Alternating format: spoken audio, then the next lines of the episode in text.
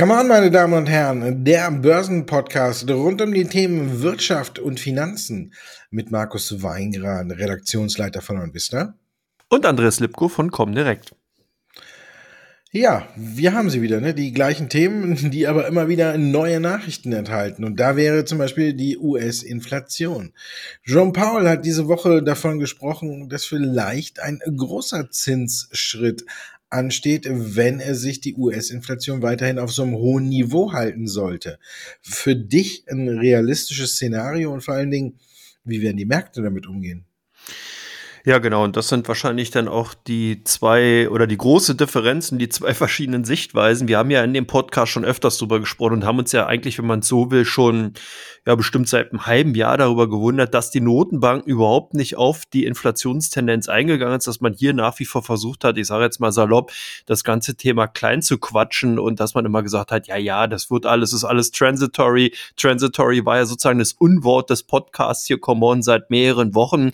Und nun ist es halt nicht transitory, sondern scheint doch ein Thema zu sein, wo man eben drauf eingeht. Zumindest sieht man das ja. Aber die Notenbanker scheinen so ein bisschen dem Motto zu äh, treu zu sein, was interessiert mich mein Geschwätz von gestern, was man eigentlich bisher teilweise nur aus der Politik kennt.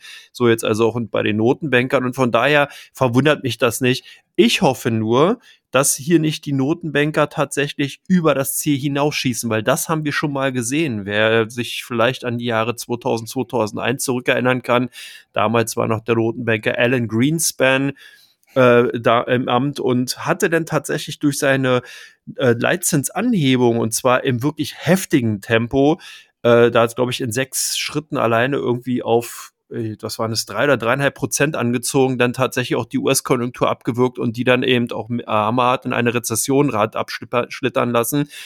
Äh, also wirklich dann auch ein Ausmaß äh, dazu geführt, dass die Realwirtschaft zwei Jahre bis 2003, 2004 zu tun hatte, sich von diesem, ich sage jetzt mal, Zinsschock wieder zu erholen. Ich glaube, man hat daraus gelernt, die Notenbanker geben ja auch dahingehend ihr Wissen und ihr Know-how weiter von daher muss man halt sehen, ja, wir haben eine Inflationsproblematik im Markt, die ist auf jeden Fall zu sehen. Die ist aber auch teilweise nicht hausgemacht, sondern die ist natürlich durch Sonderfaktoren auch noch beeinflusst worden, Lieferkettenproblematiken allgemein, äh, Zero-Covid-Policy in China, die natürlich zum einen die Lieferkettenproblematik dann eben auch zumindest was die chinesische Seite angeht, hervorruft, aber natürlich jetzt auch der Ukraine-Konflikt, dann natürlich auch die äh, Lieferkapazitäten oder beziehungsweise die Kapazität, äh, Engpässe bei den Rohstofflieferungen und so weiter. Also wir haben hier ganz, ganz viele Themen, die einfach aus, aus der Globalisierung, aus den On-Demand-Geschäft und so weiter heraus entstanden ist, wobei ich mich halt auch wundere und denke, beziehungsweise hoffe, dass hier die Manager halt auch jetzt reagieren werden und weggehen von diesem ganzen On-Demand-Gehabe, sondern wieder hingehen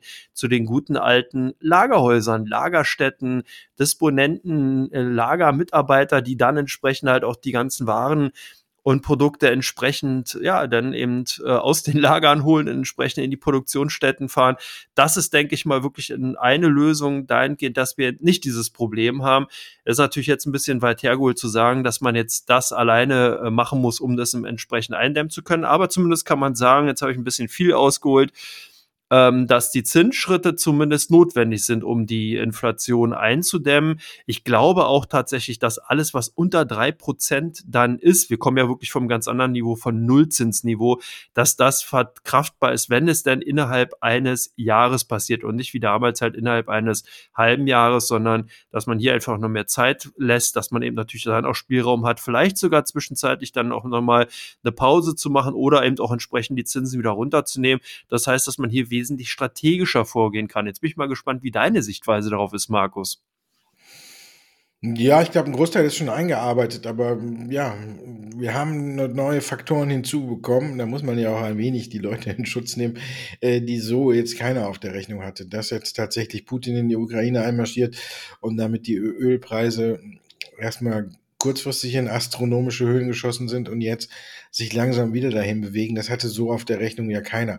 Im Grunde genommen hatten ja erstmal alle damit gerechnet, dass sich dieses Jahr alles ein wenig entspannt, dass wir weniger Covid-Probleme haben und dass sich die Lieferketten ein wenig entspannen, dass die Rohstoffpreise wieder ein Stück zurückkommen Und das natürlich äh, auf der einen Seite auch die Inflation von alleine wieder ein Stück weit sinken lässt. Jetzt ist aber alles, äh, ja, wie hast du schon, manchmal kommt es anders, als man denkt. Ne? Und das, äh, dafür hat jetzt Putin gesorgt und da muss man jetzt gucken. Klar sind das Faktoren, die so jetzt keiner eingerechnet hatte die USA an sich, muss man sagen, wird es auch so schlimm nicht betreffen, aber sie müssen natürlich trotzdem irgendwas machen. Jetzt kann man im Nachhinein immer, ist man immer schlauer sagen, vielleicht hätten man äh, früher und langsamer schon anfangen sollen.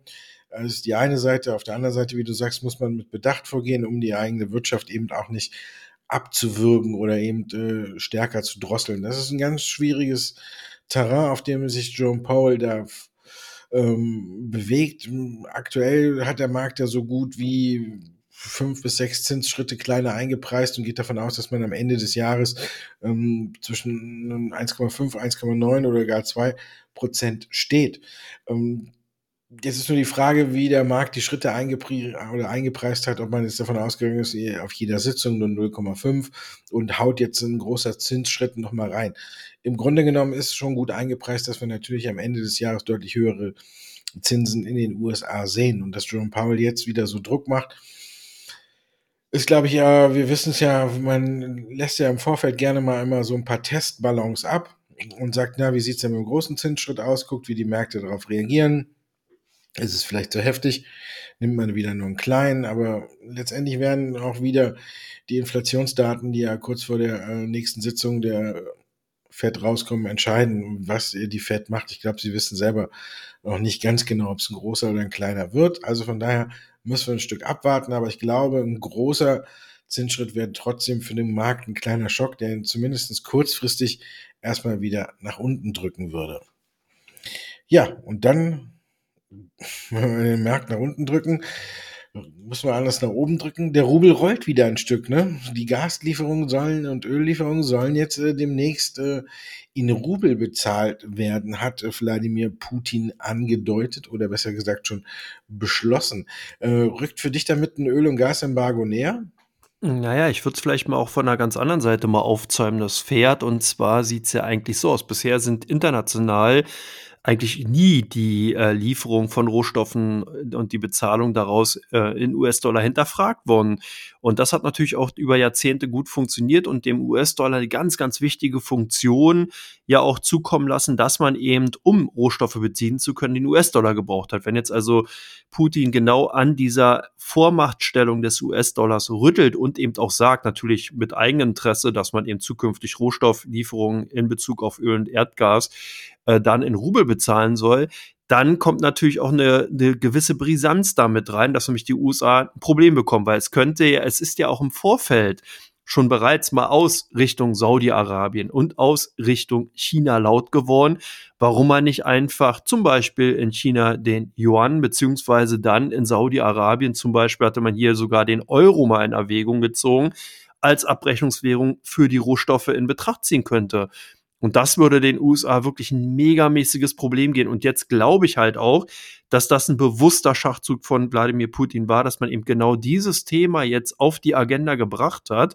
Und zwar nicht nur um die eigene Heimatwährung natürlich dann zu stärken, den Rubel, sondern eben auch um die anderen Staaten, die ja dann auch schon mal laut darüber nachgedacht haben, einfach auch mit ins Boot zu holen. Und zwar dann natürlich nicht ins politische, direkte militärische Boot, sondern eben ins Währungsboot und damit eigentlich den USA ganz klar beziehungsweise die Währung, den US-Dollar schwächen könnte. Also es bleibt auf jeden Fall spannend und ich sehe wirklich hier eher den Hauptkampfplatz. Dass wir hier ein komplettes Embargo sehen durch diesen Zug, das sehe ich nicht. Das würde sich auch gar keinen, das würde gar keinen Sinn ergeben dahingehend, weil der Rubel ja tatsächlich handelbar bleibt. Man kann halt mit den Banken, die dann nicht direkt durch das Embargo über das SWIFT-System äh, dann betroffen worden sind, weiterhin Rubel handeln. Das ist möglich und man kann diesen Rubel natürlich dann auch benutzen, um entsprechend die Rohstoffe aus äh, äh Russland beziehen zu können. Also dahingehend ist es gar kein großes Problem, sondern äh, wirklich auch eine Möglichkeit, eben weiterhin natürlich dann den Austausch, den Export beziehungsweise Import von den Rohstoffen einfach zu ermöglichen. Und das ist nicht so ein großes Ding für Russland an sich, aber eben, wie gesagt, so ein kleines, ich sag mal, vielleicht ist das Feuer an der Lunte gelegt worden und hier sollte man wirklich gucken, wie sich der US-Dollar dahingehend zukünftig entwickelt. Wie siehst du denn die Situation, Markus? Ja, Ist eine Retourkutsche, klar, auf jeden Fall. Und äh, ja, eigentlich, glaube mit der im Westen so auch äh, kaum einer gerechnet hätte. Oder zumindest auch nicht die USA. Und ich glaube, dass es trotzdem äh, dann auch bei Swift äh, doch ähm, zu Problemen führen würde, weil ja trotzdem äh, jetzt dann einige mehr ähm, Staaten sich dann auch Rubel besorgen müssen und das wieder zurück und äh, stärkt auf der einen Seite natürlich wieder ein Stück weit die heimische Wirtschaft. Draghi hat heute zum Beispiel gesagt, er sieht es als Vertragsbruch an. Die Verträge sind in Dollar ausgehandelt und dann kann man nicht auf einmal sagen, ähm, ja, jetzt aber bitte Rubel. da muss man halt schauen, wie er dann damit umgeht und ob er sich dann leisten kann zu sagen, ähm, ja, wir zahlen in Dollar oder äh, gar nicht.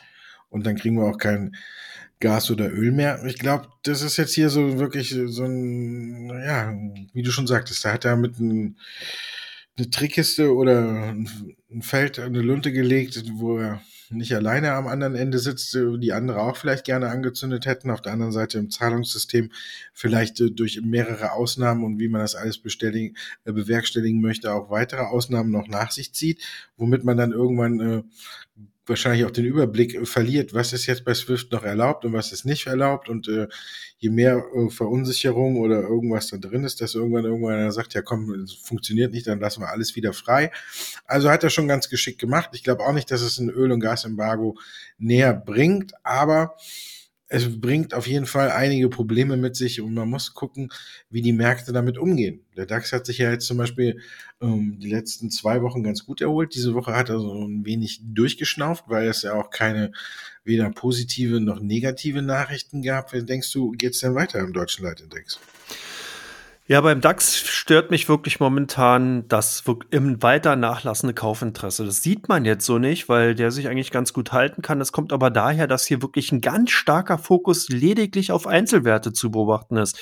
Seit dem großen Verfallstermin kann man sagen und seit der Indexumstellung, wir haben ja zwei neue Indexmitglieder, wir haben DAX, äh, wir haben den, wir haben Daimler Truck und wir haben Hannover Rück halt, äh, drin ist, ist natürlich das Interesse eben äh, zumindest erstmal auf diese beiden Werte gewesen. Dann haben wir Einzelnachrichten bei einigen Unternehmen gehabt, die für Kaufinteresse gesorgt haben. Aber wenn du dir mal das Handelsvolumen im DAX-Future ansiehst, dann siehst du ganz klar, dass hier das Handelsvolumen rückläufig ist. Und das ist für mich so ein Problem, wo ich wirklich sage, mh, hm, wenn jetzt hier eine Nachricht kommt, die wirklich nicht unbedingt dem Markt schmeckt, dann kann es eben bei einer Handelsvolumenzunahme wirklich nochmal massiv runtergehen. Was heißt massiv?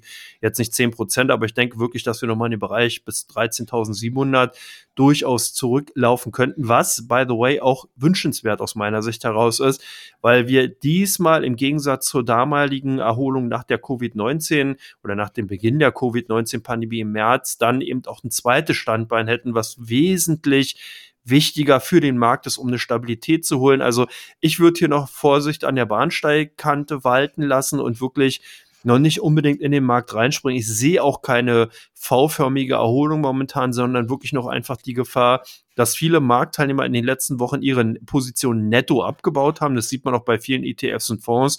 Hier sind wirklich also Liquiditätsabflüsse zu sehen aus europäischen und speziell aus deutschen Aktien, weil hier gerade zum Jahresanfang die große Hoffnung war, dass im Konjunktur sensitive Aktien eben davon profitieren werden, dass die, Euro, die europäische Konjunktur sich erholen wird. Das scheint jetzt momentan zumindest mal in Frage gestellt sein. Ich würde das ja noch nicht abschreiben, aber kurzfristig bin ich hier sage ich mal, doch eher, obwohl es jetzt wärmer wird, eher mit einem Bärenfell unterwegs. Wie, wie siehst du denn die Situation? Ich hoffe, das Deo versagt nicht, aber. hoffe ich auch. Ich bin äh, auch, äh, habe auch nicht äh, die Bullenhörner so groß auf. Ich glaube auch, dass es nochmal ein Stück nach unten geht, wenn sich die Lage nicht verändert. Auf, muss sagen, der DAX hat ja jetzt in den letzten zwei Wochen eigentlich ganz gut ähm, oder ist ganz normal mit der Situation umgegangen, normal halt eben in Anführungszeichen. Und jede kleinste Nachricht, die man hätte positiv äh, deuten können, ist ja nach oben, hat den DAX nach oben getrieben, auch wenn sich beide Parteien nur äh, unterhalten haben. Und ich glaube, je länger sich das hinzieht, weil ich glaube, sie werden nicht zu einer Übereinkunft kommen, weil die Ukraine nicht kapitulieren wird. Und dann wurde ja diskutiert äh, nach einem Neutralitätsmodell und alles. Das hat den DAX ja auch ein Stück weit nach oben getrieben. Aber solange die Situation so bleibt, wie sie jetzt ist, glaube ich, wird die Lage immer äh, gefährlicher für, äh, in Anführungszeichen, für den DAX. Also wirklich, dass er nochmal anfällig ist für einen etwas größeren Rückschlag, weil wir wissen, irgendwann verlieren die Anleger die Geduld. In den letzten äh, 16, 18 Monaten war es eher, dass sie die Geduld äh, nach oben verloren haben und gesagt haben, ach, äh, passiert eh nichts beim Handelsstreit oder sonst was, wir greifen wieder zu, da wurde jeder Dip dann gekauft. Und ich glaube, je länger jetzt sich äh, die Ukraine-Krise hinzieht, desto eher kann es sein, dass man auch nochmal die Geduld nach unten ver verliert, weil man eben da auch ängstlicher wird, dass die ganze Sache nochmal eine neue Eskalationsstufe erreicht. Und wenn man sich das Ganze so anhört, wird es wahrscheinlich noch eine, eine, Zeit lang dauern und von daher wäre ich auch, bin ich auch vorsichtig. Auf der anderen Seite wiederum sieht man, dass die Investitionsbereitschaft ja schon da ist. Wenn ich heute sehe, wie Eckert und Ziegler oder auch eine Compleo auf äh, ihre Zahlen reagieren, dann muss ich sagen, okay, ähm, die Leute, die da jetzt eingestiegen sind, die haben nicht so viel Angst, weil, Entschuldigung, die Zahlen von Compleo mich jetzt nicht so zu 100% überzeugt haben aber die Aktie fast ein Viertel nach oben getrieben haben. Also das zeigt schon, dass die Investitionsbereitschaft im Grunde genommen da ist, aber trotzdem man noch ein wenig vorsichtig ist. Es muss schon eine sehr gute Nachricht sein, damit man äh, wieder aufspringt. Jetzt kann man noch darüber diskutieren, was sehr gut ist. Bei Eckert und Ziegler fand ich zum Beispiel alles ganz gut, aber bei Compleo mit Einschränkungen und von daher äh, muss ich sagen, ja, die Bereitschaft ist da, aber die Vorsicht sollte zurzeit immer noch äh, überwiegen. Und damit kommen wir zu Teil 2 unseres Börsenpodcasts.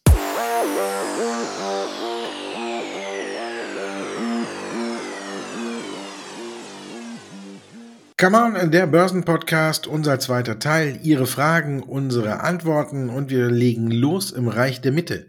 Tencent, langsamstes Wachstums der Firmengeschichte. Erholung schon wieder in Gefahr? Fragezeichen. Ja, das kann man so sagen. Also ich sag mal so, ich bin selber von den Zahlen negativ überrascht worden. Ich hätte tatsächlich gedacht, dass man hier eine, ja, eine robustere ein robusteres Quartal, ein robusteres Wachstum sieht, aber die Restriktion beziehungsweise doch das, wie soll man sagen, Gängel von der chinesischen Regierung zeigt jetzt hier wirklich Wirkung und auch im Endeffekt Einfluss auf das operative Geschäft. Hier muss man sagen, hier wird auch wirklich Tencent buchstäblich in die Zange genommen. Wir haben zum einen natürlich die äh, Gaming und E-Learning ähm, Sparte bei Tencent gesehen, die hier einfach ganz klar darunter gelitten haben, dass man eben zum einen natürlich jetzt hier ganz klar des, äh, den Konsum von Jugendlichen eben im Spielebereich eingeschnitten hat. Man hat eben auch gesehen, dass auch das E-Learning, äh, der Vormarsch eben von der chinesischen Regierung dahingehend, dass man das eben kostenfrei machen soll, eben auch gewirkt hat und natürlich dann auch hier ganz klar ins Kontor geschlagen hat. Was aber dann zusätzlich noch mal reinkam, war, dass eben bei der wichtigen Kommunikation und Bezahlplattform WeChat ebenfalls jetzt die chinesische Regierung hier ein Mittel gefunden hat, und zwar einfach ein Geldwäsche, Verstoß gegen das Geldwäschegesetz eben vorwirft. Und da jetzt gehen eben auch nochmal Strafzahlungen äh, an den Konzernen wirksam werden könnten, und ähm, das sind natürlich Dinge, da muss der Konzern dann insgesamt auch eine Rückstellung bilden. Und man kann also hier wirklich sagen, da wird wirklich Tencent gerade buchstäblich in die Mangel genommen. Und das führt eben genau dazu, was du auch gesagt hast. Wir sehen langsames Wachstum und das ist wirklich auch schon ordentlich. Man hat ist jetzt hier im Bereich bei acht Prozent angekommen beim Umsatzwachstum und das ist schon relativ wenig für einen Technologiekonzern ich würde auch wirklich sagen, dass man hier jetzt eher vorsichtig sein sollte und dass man hier tatsächlich jetzt erstmal die nächsten zwei Quartale abwarten sollte und sehen muss, wie eben jetzt sich die zukünftige, das zukünftige Wachstum sich einfach auf Quartalsergebnis im Vergleich zum Vorjahr einfach auch darstellt. Tencent ist also für mich jetzt wirklich keine Kaufposition mehr, sondern maximal noch halten. Ich würde jetzt hier vorsichtig sein, man konnte das in dieser Form nicht sehen, dass die Auswirkungen wirklich so dramatisch sind. Anders kann man es nicht formulieren. Die Aktien interessant bleiben sie auf jeden Fall, klar. Aber wie gesagt, kein unbedingter Kauf mehr, sondern hier würde ich eher vorsichtig sein. Und da muss ich ganz klar sagen, da revidiere ich auch natürlich erstmal meine Meinung einfach aufgrund der Gesamtgemengelage und aufgrund der Entwicklung bei dem Konzern. Bei Nvidia scheint die Situation komplett anders zu sein. Der, der oder das resiliente Halbleiterunternehmen kann sich ja so ein bisschen anscheinend dem Schweinezyklus der Halbleiterbranche entziehen. Jetzt nimmt sie wieder Fahrt auf. Ist deiner Meinung nach noch ein guter Zeitpunkt, um aufzuspringen und einzusteigen, Markus? Ja, ich glaube, äh, ist noch, aber er wird immer knapper. Wir haben ja jetzt in dieser Woche diese äh, GTC-Konferenz gesehen. Also ähm, Nvidia sagt selber, es ist die Nummer eins unter den Konferenzen für KI-Entwickler, also für künstliche Intelligenz. Und äh, da muss man sehen, da hat äh, wirklich äh, Nvidia am 22. März äh, 35 Nachrichten rausgehauen, äh, als die Konferenz gestartet ist. Mit neuen Kooperationspartnern, mit alten Kooperationspartnern, aber neuen Produkten und was nicht alles dabei war. Es war das Metaverse dabei. Man hat äh, neue Kooperation mit Lucid und mit ähm, Build Your Dreams geschlossen in Richtung autonomes Fahren. Man hat eine neue Kooperation mit Krogers geschlossen, zweitgrößte Einzelhandelskette in den USA, auf dem Weg zur, ähm, zum neuen wie haben sie es genannt? Mir fällt es gerade nicht so ein, aber ähm, neues virtuelles Einkaufen, so in der Art und Weise, ähm, auch Richtung Metaverse. Also da hat man wirklich gesehen, 35 Nachrichten. Wenn man nur die Überschriften gelesen hat, dann hat man auch schon festgestellt, dass äh, Nvidia wirklich mit, ob es jetzt Microsoft war oder ob es ähm, Amazon war, wirklich mit den ganz Großen, mit allen Großen in einem Boot sitzt und hier Kooperationen hat und das auch äh, Richtung autonomes Fahren sich jetzt wieder mehr tut. Und ich glaube, das war allein die Nachrichten, die Überschriften waren 1A Empfehlungsschreiben für die Aktie. Und ja, ich glaube, man sollte da einfach mal auf die Seite gehen, auf die IRA-Seite und sich die Nachrichten nur mal die Überschriften anschauen und die in Ruhe durchlesen. Und ich glaube, danach äh, wird man äh, schon mehr als neugierig äh, auf die Aktie. Von daher, solange wir noch da in dem unter 300 sind wir, glaube ich, noch ein Stück. Da kann man, glaube ich, noch mal zuschlagen. Aber ich würde mal sagen, die Zeit wird äh, knapp. Ja, über 300 würde ich nicht mehr einsteigen, aber wir sind noch so im letzten Zyklus, wo man aufspringen kann. Also die letzten Waggons fahren gerade vorbei. Daimler Truck, mutiger Ausblick. Ein Argument zum Zugreifen? Na, zumindest die stellen mal keine Waggons her, sondern Trucks. Und ich finde es ganz mutig, was hier äh, das Management als Ausblick gegeben hat. Man darf halt nicht vergessen, das ist sicherlich auch nochmal ganz wichtig mit zu berücksichtigen, dass man hier natürlich als Börsenneuling einfach vielleicht auch so ein bisschen wie so ein Gorilla erstmal auf die Brust klopft, um zu sagen, hey, wir sind jetzt angekommen, wir sind ein DAX 40 Unternehmen und wir zeigen euch mal, was in uns steckt. Das ist schon ganz interessant. Ich glaube zumindest auch der Aussage, dass man sich hier unabhängig von der Lieferkettenproblematik durch den Ukraine-Konflikt gemacht hat. Das kann ich mir gut vorstellen. Daimler Truck wird hier nicht so eine große Abhängigkeit haben wie BMW, Daimler beziehungsweise Mercedes-Benz und Volkswagen, eben zum Beispiel mit den Kabelbäumen, sondern hier eben dann ihre äh, Zulieferprodukte woanders herbeziehen. Das kann ich mir gut vorstellen. Aber ich würde ein kleines Fragezeichen tatsächlich bei der Umsatzentwicklung, die man avisiert hat, eben und auch bei den abgesetzbaren Fahrzeugen machen. Man will also ähm, 45,5 bis 47,5 Milliarden Umsatz steigern. Man will die Ergebnismarge auf 7 bis 9 Prozent erhöhen. Das denke ich ist durchaus möglich. Man hat in den letzten Jahren einfach auch sehr viel Kosten eingespart. Beim Ansatz der Fahrzeuge insgesamt auf 500 von 520.000 Fahrzeugen, da muss man überlegen, wo kommen sie denn her? Man hat im Corona-Jahr 2020 ungefähr 455.000 Lkw und Busse äh, äh, verkaufen können. Das heißt, man will jetzt noch mal eine Schippe rauflegen und sozusagen zu diesen Zahlen 10 Prozent mehr, 10 bis 11 Prozent mehr absetzen.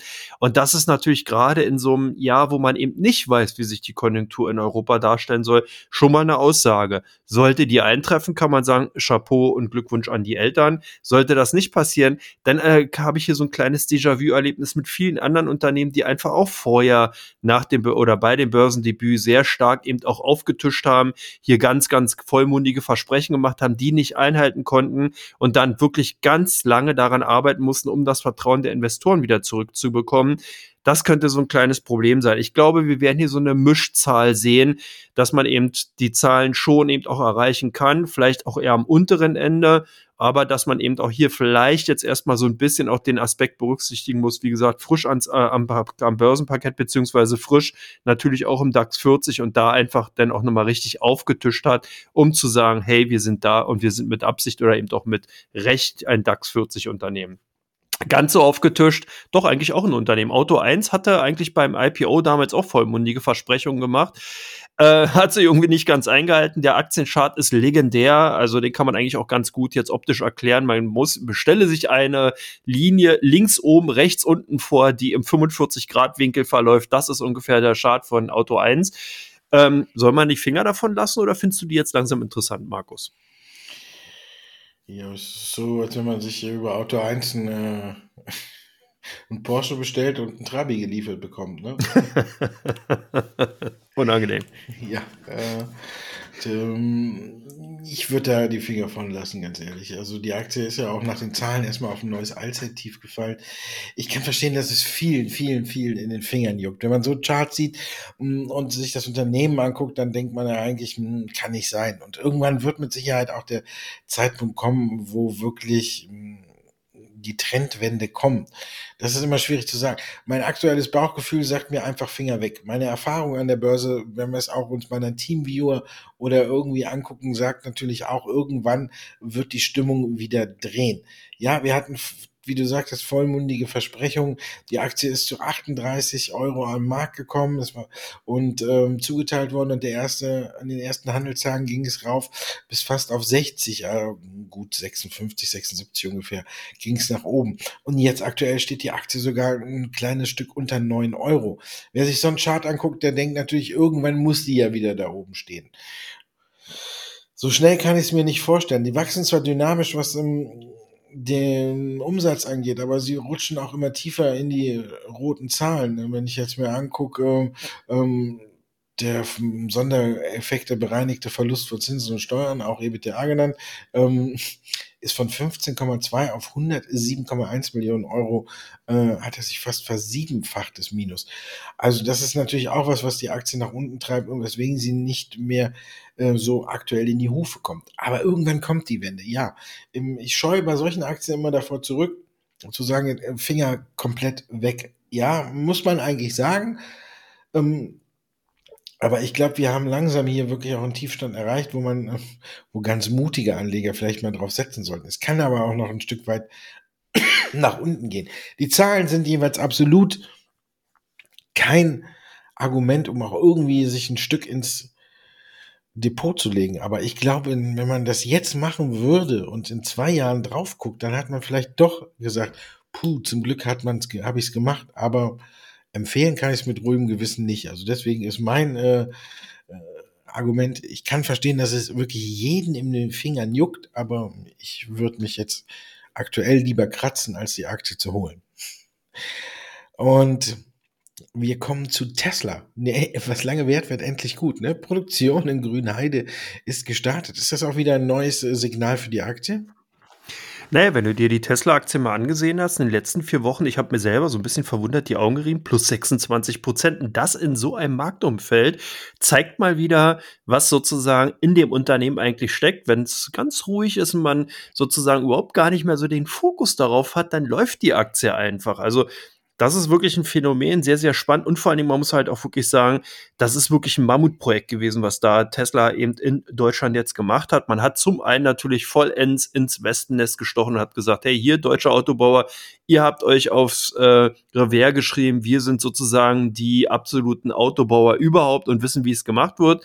Also setze ich mich mal genau neben euch und baue sozusagen mitten in, neben der Hauptstadt in der Grünheide, in Grünheide entsprechend ein Werk. Das war schon mal, denke ich mal, wirklich ein sehr, sehr mutiger Schritt. Dann hat man vor allen Dingen innerhalb von zwei Jahren dieses Werk hochgezogen. Also ich habe vorhin selber nochmal nachgesehen, 2020 oder 19 hat man angekündigt, 2020 wurde der Bau begonnen und jetzt 2022 ist man wirklich in der Situation, dass man mit 12.000 Mitarbeitern 500.000 Fahrzeuge pro Jahr in Deutschland baut. Mega. Also da kann man wirklich gar nichts anderes sagen. Da kann man eigentlich nur Respekt vor den Hut ziehen. Ich glaube, ich kann mich gar nicht dran entsinnen, dass das mal überhaupt in dieser Form, in dieser Größenordnung ein anderes Unternehmen hier in Deutschland geschafft hat. Vom BER-Flughafen mal ganz schweigen. Ich weiß gar nicht, ist der eigentlich schon fertig komplett? Egal, anderes Thema.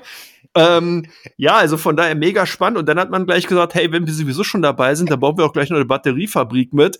Also auch irgendwie mega. Und das zeigt einfach auch, wie dieser Konzern funktioniert. Und ich denke einfach, dass es wirklich ein spannendes Unternehmen bleibt. Ich glaube aber nicht, dass man jetzt noch wirklich darauf springen sollte, weil, wie gesagt, die Aussichten generell Aktienmärkte mh, hm, ist momentan schwierig, gerade die Zinsthematik, du hast vorhin auch angesprochen in Teil 1 natürlich, das kann so ein bisschen nochmal ein Hemmschuh sein Dann insgesamt natürlich die Frage Konjunkturentwicklung sorgt natürlich auch nicht dafür, dass man sich jetzt hier wirklich noch mega viele Autos erstmal holt, sondern das könnte auch erstmal ein Bremsfaktor sein. Tesla bleibt langfristig auf jeden Fall interessant, 100 Prozent. Das zeigt es eben auch, weil Tesla kein Automobilkonzern aus meiner Sicht heraus per se ist, sondern ein Innovationsführer, ein Inkubator für Technologien. So denke ich, kann man an das Unternehmen rangehen und äh, das ist dahingehend spannend. Also kurzfristig warten, langfristig interessant. Ich würde Elon Musk gerne mal unter vier Augen fragen, ob er nochmal in Deutschland bauen würde. Eigentlich sollte die Produktion ja schon fast ein Jahr überlaufen. Aber wie gesagt, was lange währt, wird endlich gut. Und das gilt auch für unseren Podcast, denn wir haben noch einen Teil, nämlich Teil 3.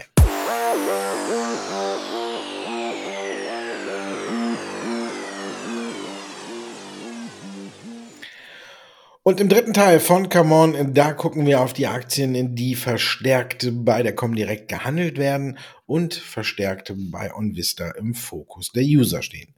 Und ähm, ich weiß nicht, sind die ersten beiden aus der gleichen Branche, die du mitgebracht hast? Hm. Ja, dann scheinen eure Kunden wieder mehr zu rauchen, ne? Tilray. Zumindest scheinen sie sich die Rastafari-Mütze aufzusetzen und äh, äh, Jamaika bzw. Reggae-Musik zu hören. Ja, keine Ahnung, ob man das dabei macht, aber Tilray ist tatsächlich die erste Aktie, die äh, jetzt in dieser Woche wieder doch markant in den Vordergrund gerückt ist und vor allen Dingen gestern. Es kommen nämlich Spekulationen auf, dass ähm, Tilray Interesse haben könnte an den Konkurrenten Hexocorp. wenn man sich die Charts von den Cannabis-Unternehmen insgesamt einfach mal ansieht, dann sieht man auch, dass diese Spekulation nicht un von ungefähr kommen. Die sind auch ein bisschen angeheizt worden, weil Tilray, äh, zumindest nach den Informationen, die ich jetzt finden konnte, sich auch über eine Wandelschuldverschreibung an Hexocorp sozusagen indirekt beteiligt hat und dahingehend wirklich dieser neue Drive reinkommt. Die Aktien haben reagiert, Hexo gestern über 20 Prozent im Plus, Tilray heute auch nochmal 10, 12 Prozent im Plus gewesen. Also hier kommt wieder richtig Drive rein und deswegen sind die Aktien von mir auch hier mit reingebracht worden, weil ich einfach denke und mir vorstellen könnte, dass dieser Drive durchaus weitergehen könnte und vielleicht auch noch in den kommenden Tagen anhält. Neil ist auch ein alter Bekannter, der heute bei ist. Ja, die rauchen aber nicht, aber die, die nutzen dafür geschickt äh, wieder ähm, den Kursanstieg auf. Ich habe ja gedacht, oder habe auch öfteren gesagt, ich glaube, die fallen unter einen Euro und dann äh, kam ja äh, alles anders und äh, regenerative Energien waren wieder sehr gefragt und die Aktie ist äh, stark wieder angezogen, hat innerhalb von wenigen Tagen ist sie von fast ein Euro Richtung 1,80 Euro gerannt. Jetzt kommt sie wieder ein gutes Stück zurück, weil Ne? Es ist keine Meme-Aktie, aber auch wieder schön gemacht. Ne? Immer wenn der Kurs schön hoch ist, macht man was? Eine Kapitalerhöhung. Und die hat äh, Neil gestern schon wieder durchgezogen und jetzt sollen nochmal, äh, ich glaube, 10.000, nee, 10 Millionen, ich weiß nicht genau, äh, Aktien auf den Markt kommen und ähm, ja, deswegen ist die Aktie wieder ein Stück weit unter Druck und ich glaube, sie war auch äh, mal wieder nett überbewertet für die Aussichten. Für mich ist äh, Neil immer noch nur ein Kandidat, der nur in einem großen Konzern überleben kann. Und von daher würde ich äh, hier auch eher lieber am Seitenrand zuschauen. Und wenn man am Seitenrand steht, hat man vielleicht was von Sandal Flowers. Genau, die Aktien äh, Sunday Glowers genau sind, ist eigentlich ein Meme-Stock und deswegen habe ich die auch nochmal mitgebracht, natürlich aus dem gleichen Segment wie Tilray, äh, auch aus dem Cannabis-Bereich, aber eben hier noch wesentlich stärker eher in der Ecke, wie gesagt, der Meme-Stocks gerückt. Und ich fand das auch ganz spannend, weil auch wieder dieses Thema anscheinend wieder so ein bisschen hochkommt. Und da kommen immer so Déjà-vu-Erlebnisse aus den letzten Jahren. Wir haben immer so ein bisschen der März, April scheinen so ein Monate zu sein, wo solche Zyklen oder solche Themen wieder auch kommen. Also von daher auch ganz interessant. Sunday äh, Growers heißen die genau, ähm, sind bei unseren Kunden eher auch gefragt gewesen. Natürlich auch mit angeheizt durch dem allgemeinen Thema äh, Cannabis-Stocks, aber nochmal speziell aus dem Sektor Meme-Stocks und da sind natürlich auch so illustre Kandidaten wie GameStop und AMC mit beinhaltet äh, und mal sehen, was da noch so kommt. Vielleicht werden wir darüber über die nächsten oder in den nächsten Podcasts noch mehr sprechen können. Die haben, und du hast noch mal die, die haben zu Wochenbeginn alle angezogen. Ja, ist Wahnsinn, ne? Ja, also das, ich habe mich zu in der Phase gefragt, ob wieder keiner weiß, was er machen soll. keiner hat neue Ideen. Äh, dann wieder Meme-Aktien, die sind alle nach oben geschossen. Das war ähm, brutal. Sogar auch AMC die ja jetzt mhm. äh, auch Gold Explorer sind. So, aber. ja, mega spannend. Ja, mal sehen, was du über BYD zu sagen hast. Vielleicht haben die auch eine Goldaktie gekauft oder ein Goldunternehmen. Nee, aber ich glaube, es ist äh, einer der goldenen Unternehmen und eines der goldenen Unternehmen in der Autobauerbranche. Auch die haben äh, in dieser Woche viel äh, vermeldet und deswegen haben viele bei uns auf die Aktien geguckt. Chinesische Aktien natürlich sowieso immer bei uns beliebt auf der Seite, weil man guckt, was äh, alles so passiert. Aber ich muss sagen, Build Your Dreams hat diese Woche auch nochmal bei mir persönlich mit zwei guten Nachrichten gepunktet. Zum einen eben, wie schon angesprochen, haben wir die neue Kooperation mit Nvidia. Man setzt also auch auf das, äh, auf das autonome Fahren, da setzt man jetzt auf die Amerikaner. Hyperion heißt das System, Nvidia Drive Hyperion. Und das wird man ab 2023 in die neuen Fahrzeuge von Build Your Dreams einbauen. Also das finde ich schon mal ist ein sehr schlauer Schachzug, dass man hier in dem Bereich äh, da draufsetzt. Und ich finde, das ist auch so ein kleiner Wink mit dem Zaunfall, dass man hier nicht mit mal heimischen Unternehmen kooperiert, obwohl die ja auch alle in der ähm, oder man sagt zumindest, dass sie beim autonomen Fahren alle sehr weit sind, hat trotzdem Build Your Dreams jetzt sich Nvidia als Partner ausgesucht. Die, das kam halt schon am Dienstag. Und heute kam eben noch hinzu, dass man jetzt auch mit Shell kooperiert, und zwar in China und in erster Linie in Europa, dass man jetzt hier auch wirklich ein, ein Tanknetz aufbauen möchte für Elektrofahrzeuge zusammen mit Shell, mal an den Tankstellen. Und ich finde, das ist auch ein gelungener Schachzug. Von daher muss ich immer sagen, ich habe mir an im Musterdepot bei Mahlzeit habe ich mir mit Alibaba die Flossen verbrannt, dann habe ich es nochmal mit Baidu versucht, habe mir auch die Flossen verbrannt und jetzt versuche ich es nochmal mit Build Your Dreams, weil ich aber auch schon die ganze Zeit sage, das ist für mich jetzt auch wirklich die einzige Aktie aus China, die man ähm, irgendwie noch für gut heißen kann. Aber mal gucken. Aber ich habe es bis jetzt bei China-Aktien immer geschafft, mir die Finger zu verbrennen. Jetzt schauen wir mal, wie es bei Build Your Dreams wird. kann eigentlich nur besser werden. Und damit kommen wir zu Total Energies. Total. Genau. Total, so ehemals Total SA, französischer Energiekonzern, eigentlich ja eher bekannt aus Öl- und Gasförderung. Und die sind doch auch in den Fokus von unseren Kunden gerückt, weil die einen Strategie Strategietag hatten und dahingehend Zahlen oder beziehungsweise ihre Ziele für die äh, Emissionsreduzierung bekannt gegeben haben. Da ähm, bis 2025 will man 50 Prozent weniger CO2 ausstoßen. Bis 2030 sollen dann sogar 80 Prozent komplett äh, reduziert werden. Das heißt, dass man eben das Gas, was man bei der Ölförderung einfach abfackelt, das soll dann komplett eingestellt werden. Also dieses Abfackeln, man will es dann eben andersweitig verwerten und zumindest äh, hat es dann eben einige Analysten dafür, ähm, hat es da ausgesorgt, um eben äh, Kaufempfehlungen auszusprechen. Die scheinen dann eben auch bei unseren Kunden entsprechend aufgeschlagen zu sein und die haben dann zugegriffen, sich gesagt, hey, ein Erdölkonzern, der jetzt sich sozusagen hier wandelt, könnte interessant sein und demzufolge sind die Aktien dann bei den ausländischen Titeln doch sehr, sehr stark nachgefragt gewesen. Und Compleo hattest du ja schon angesprochen, aber jetzt kannst du ja mal weiter ausführen, was steht denn da eigentlich hinter, warum sind die dann bei euch so stark nachgefragt gewesen? Weil die heute ihre Zahlen veröffentlicht haben und danach ging es mit der Aktie wirklich sprunghaft äh, nach oben. Also wir haben aktuell, ich gucke mal schnell, immer noch ein Plus von äh, über 20 Prozent. 21, Nee, jetzt sind es nur noch 17,52. Kurz aktualisiert.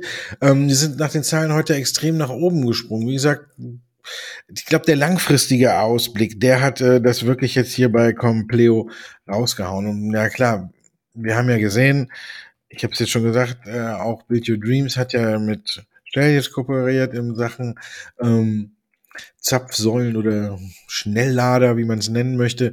Und ja, hier hat halt eben auch Compleo seine Zahlen jetzt veröffentlicht. Und was, äh, glaube ich, was sich wirklich gut anhört, ist, wenn man jetzt sagt, Sie haben ja im langfristigen Ausblick gesagt, bis 2025 möchte man den Umsatz auf über eine halbe Milliarde Euro steigern.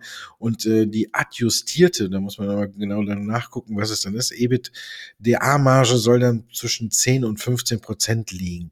Das sind natürlich Zahlen, die sind nicht schlecht, da kann man drauf aufbauen. Äh, bis 2025 ist ja aber allerdings noch ein bisschen. Und von daher sind wir aktuell, haben wir den Umsatz auch um 73 Prozent gesteigert im Vergleich zum Vorjahreszeitraum.